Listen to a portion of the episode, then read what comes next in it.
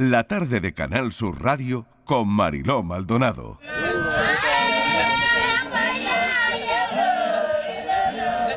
En 1988 viajábamos en un viejo Land Rover por la estepa Masai durante el rodaje de mi documental sobre el pueblo Masai titulado La Última Victoria. Manolo, mi compañero, iba callado y concentrado, oyendo gracias a su Wallman y sus correspondientes auriculares la novena Sinfonía de Beethoven. Se trataba de una versión espectacular interpretada por la Orquesta Sinfónica de Londres y el himno de la alegría en un coro que a través de los cascos en estéreo te ponía la carne de gallina.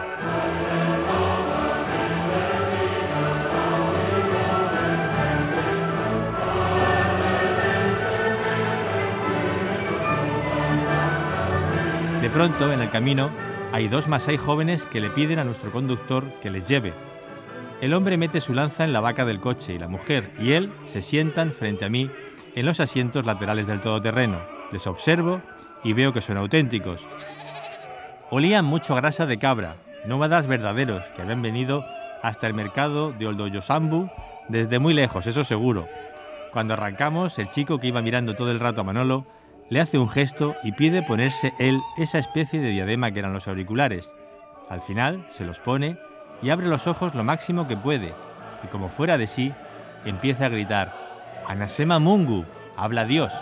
La chica en cuanto le oye, le quita los cascos y se los pone y como poseída comienza a gritar, Mungu, Mungu, Mungu, Dios, Dios, Dios. La manifestación humana más parecida a la voz de Dios en la tierra para estos masais virginales era Beethoven, como también para mí.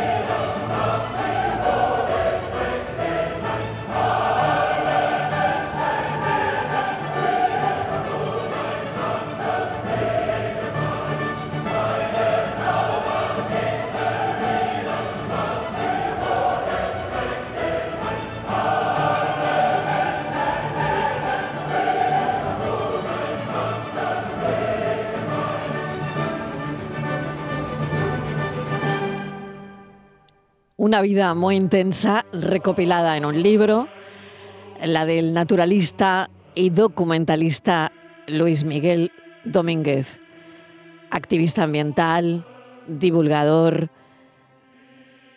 Y la verdad es que tenemos un libro autobiográfico que es el que acaban de oír, Hapanasasa, aquí y ahora. Luis Miguel Domínguez, bienvenido. ¿Qué tal? Gracias por estar con nosotros. Hola, Hola, ¿qué tal? Buenas tardes. Gracias a, vosotros. Además, habéis tenido un detalle precioso recreando esa, esas páginas. Gracias. Gracias a ti por escribirlo. Gracias a ti por enseñarnos tanto, ¿no? Y por defender de alguna manera este, este planeta, ¿no? Porque, ¿cómo lo ves? Yo e, era la primera pregunta que tenía pensada para ti Luis Miguel. ¿Cómo, ¿Cómo se ve el planeta? ¿Cómo ves? ¿Cómo vamos? Bueno, realmente vamos mal. La Tierra es esa madre que nunca se queja, pero eso no quiere decir que no haya un daño eh, hecho ya en ocasiones irreversible. Eh, es muy desagradable hablar en estos términos porque además los ecologistas ya empezamos a tener esa especie de San Benito detrás, de que siempre somos negativos y tal, ¿no? Pero lo que es cierto es que cualquiera que tenga una visión completa y acertada de este planeta y de todos los sistemas que le dan vida, sabe que estamos en un momento ahora mismo muy complicado, muy, muy feo. Nos hemos portado muy mal, muy mal con la madre, fatal. Aquí y ahora Es un libro que trata de inspirar y como dice Luis Miguel Domínguez, no, no se trata solo de que mm, eh, tengamos que escuchar batallitas, como dice él, ¿no? Para mm. tratar de, demostrar que si se busca un sueño y lo consigues, y lo persigues, lo consigues, ¿no? Y, al final, eh, esto es un poco, mm, bueno, resumo en esta frase tu, vida, Luis Miguel, porque eh, la verdad es que con este libro tratas de inspirarnos, ¿no? De inspirar a la gente.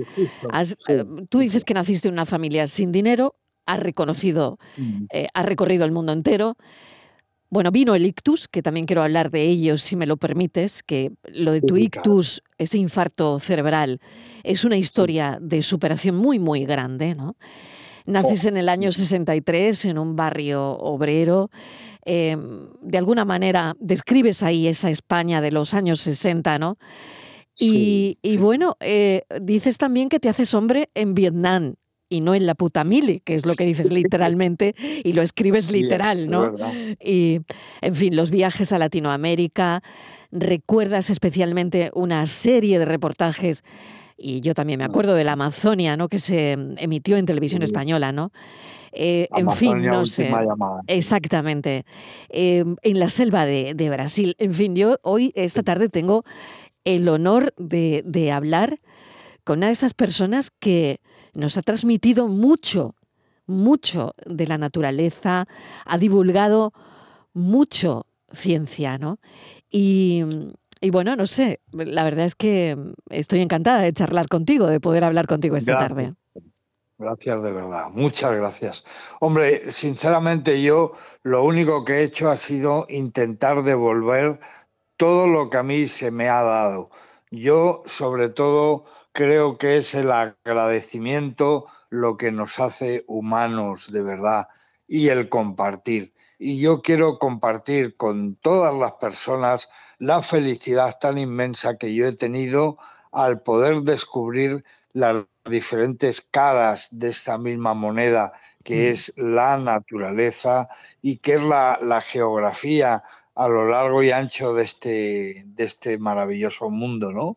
Mm. Así que me siento muy satisfecho, muy feliz y muy agradecido. Y lo único que hago es intentar con alegría presentárselo al personal mm. para que lo disfrute conmigo a la. ¿Cómo te encuentras? Y esa es otra de las preguntas por las que, bueno, mm, pasa esta entrevista, ¿no? Eh, ¿Cómo estás? Porque cómo se supera una situación como la que trunca en parte pues esa trayectoria, ¿no? En, un momento, bueno, siempre ha sido un tipo de grandes proyectos, eh, mm. desde luego en lo profesional, ¿no? Pero mm, llega ese infarto cerebral, llega ese ictus. Mm, en fin, los médicos usan una palabra superviviente, ¿no? Cuando se refieren a, a, la gente que lo supera, como es tu caso, ¿no? Pero no ah. sé, que, cuéntanos un poco cómo te encuentras, cómo fue aquello. Bueno, mira, yo mm, me encuentro en estos momentos de maravilla para la que tuve encima, ¿no? Mm. Eh, un ictus viene la palabra del latín, lo has dicho muy bien, es un infarto cerebral, es golpe, dice el latín, dice ictus es un golpe. Bueno, en realidad es un golpe que como resultado a mí me dio un derrame cerebral. Es un golpe de nuestro cerebro, de nuestro sistema nervioso central, que en un momento determinado, por culpa de una hipertensión, eh, por culpa de los disgustos, etcétera, etcétera, pues se rompe una arteria y las neuronas se queman, la sangre quema las neuronas y ahí es donde yo ahora me encuentro muy bien porque he salvado la vida, pero tengo evidentemente secuelas, ¿no? Yo ahora hablo contigo desde un sillón, silloncito que tengo desde ese eh, momento en el que yo llegué aquí a casa y con una mantita bien aquí recogidito porque indudablemente eh, tengo un problema de movilidad, claro, pero la silla de ruedas la tengo aparcada ahí detrás y ya, eh, por supuesto, no, no la utilizo. Eh, puesto que he tenido una rehabilitación maravillosa, muy sacrificada, pero muy certera, que es la que me ha vuelto a poner en pie, ¿no? Entonces, bueno, me encuentro realmente muy bien y es un placer hablar con, contigo y a través de ti con todos tus oyentes.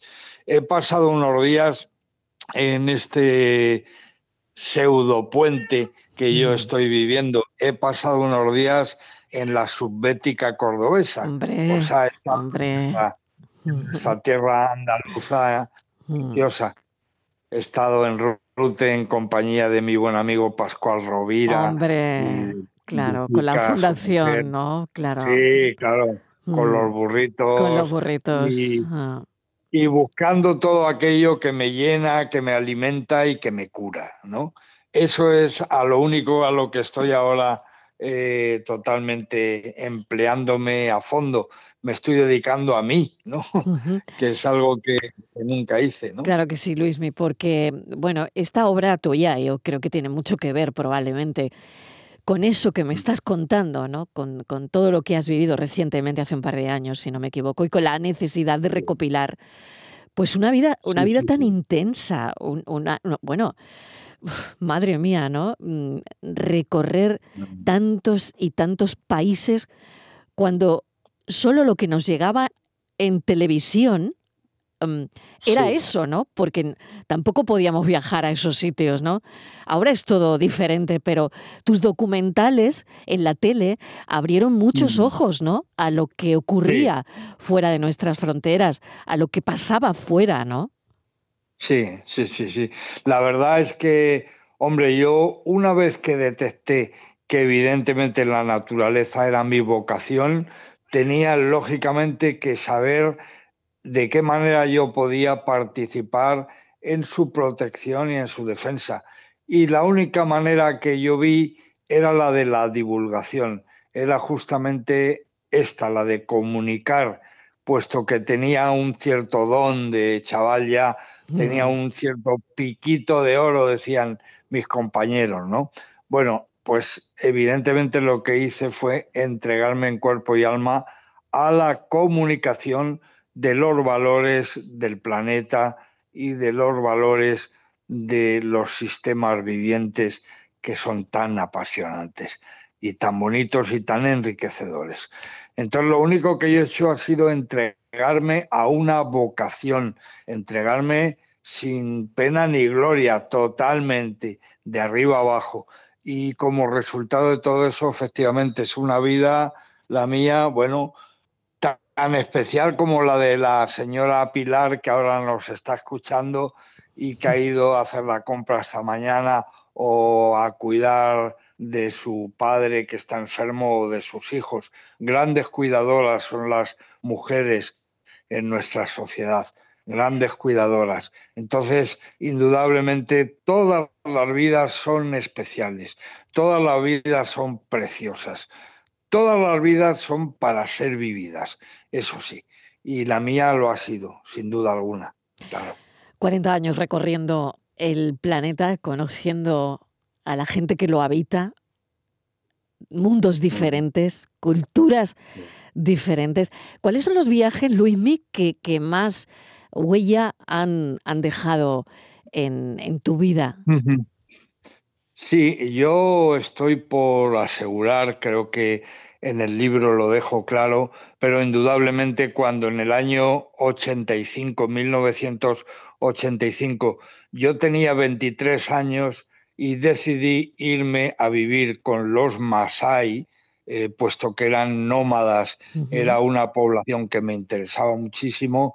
Sin duda alguna, los Masai dejaron en mí una huella, una huella que me ha acompañado toda mi vida. Y son un pueblo espectacular, muy interesante, un pueblo que cuida mucho lo suyo, que cuida mucho su cultura, sin que esto signifique eh, la extorsión a otros pueblos o algo peyorativo para los vecinos. No, pero los Masai han sido sin duda una etnia que a mí me ha aportado infinitamente. Sí, sí, sí.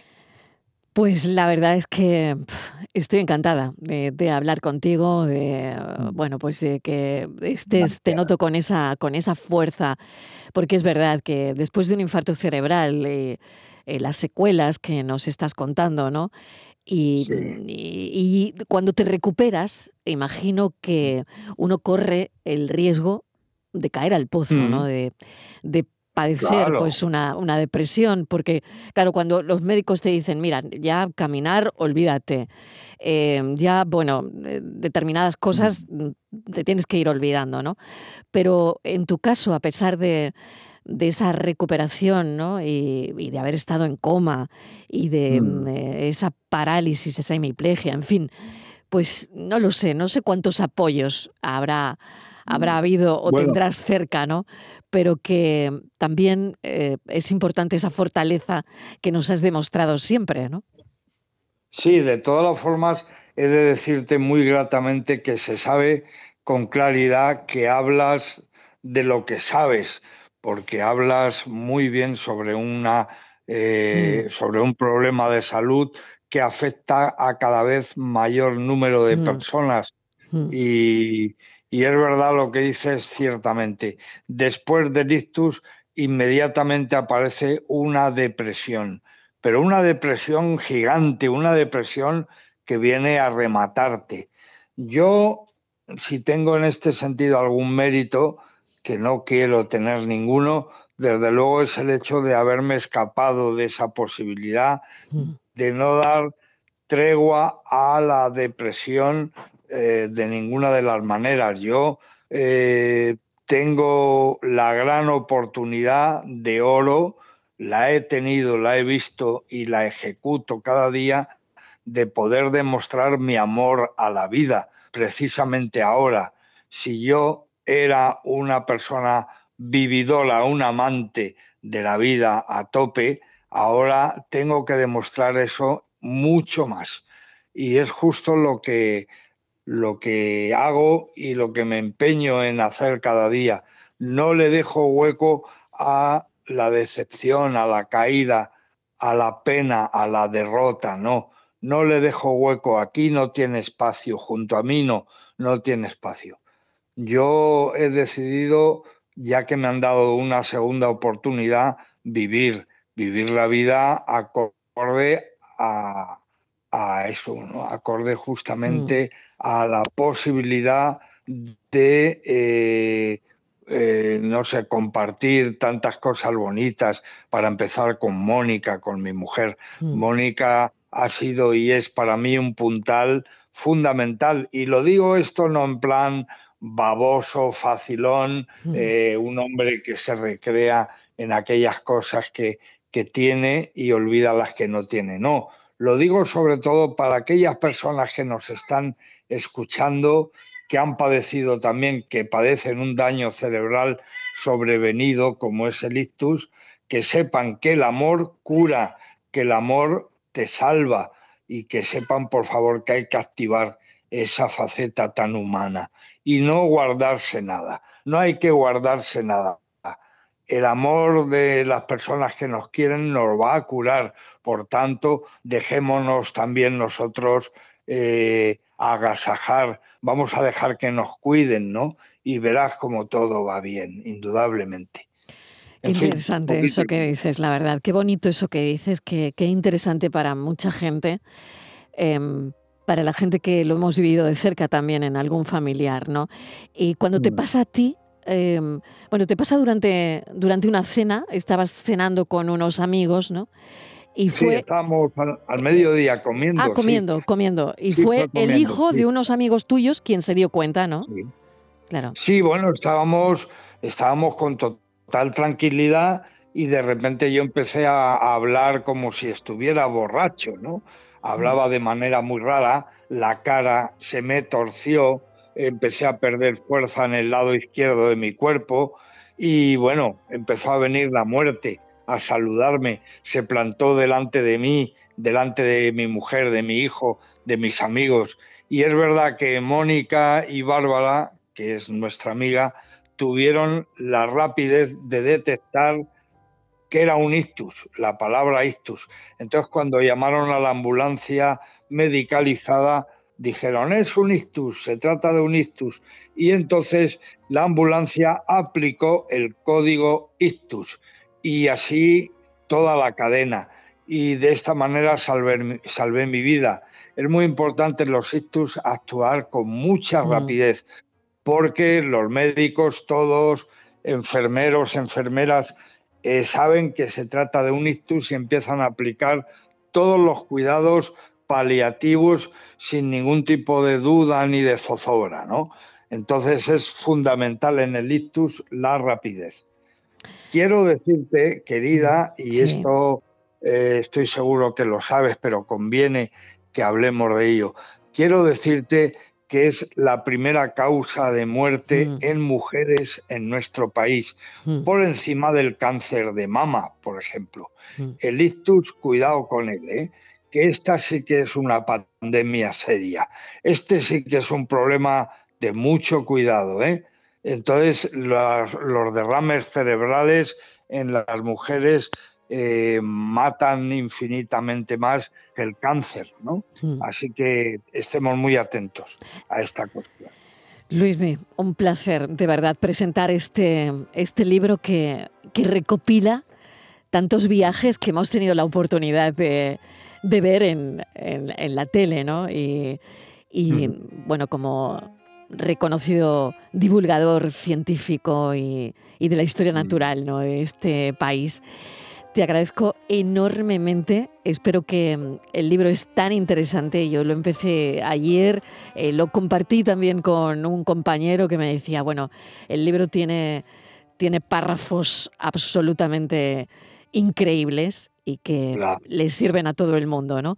Em, aquí y ahora se llama Naturalista, Luis Miguel Domínguez, divulgador científico, que nos presenta hoy su último libro. Mil gracias. Espero que sigas ganándole la partida a esas secuelas y muchísima fuerza, de verdad. Gracias. Gracias de verdad, ¿eh? gracias. Gracias, gracias. Un enorme abrazo. Eh, me has hecho muy feliz y por favor un abrazo para todos. Luis, mi tú a mí viva, también. viva como siempre la vida, ¿vale? Gracias. Viva la vida. Venga. Adiós. Viva. Adiós, Ama la tierra en que naciste. Amala es una y nada más. A la mujer que te parió. Amala es una y nada más.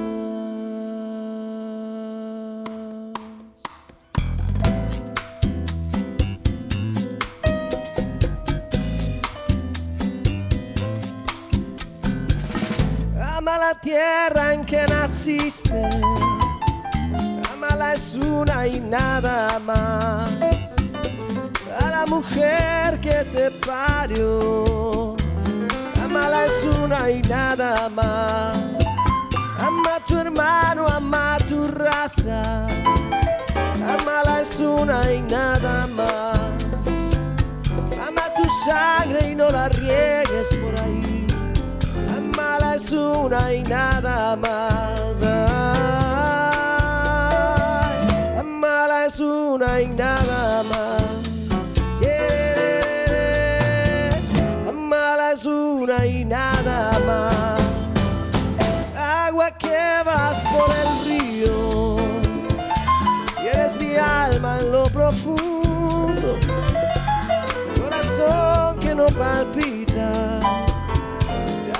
Fuera de este mundo. Ya está fuera de este mundo. La tarde de Canal Sur Radio Con Mariló Maldonado. También en nuestra app y en canalsur.es.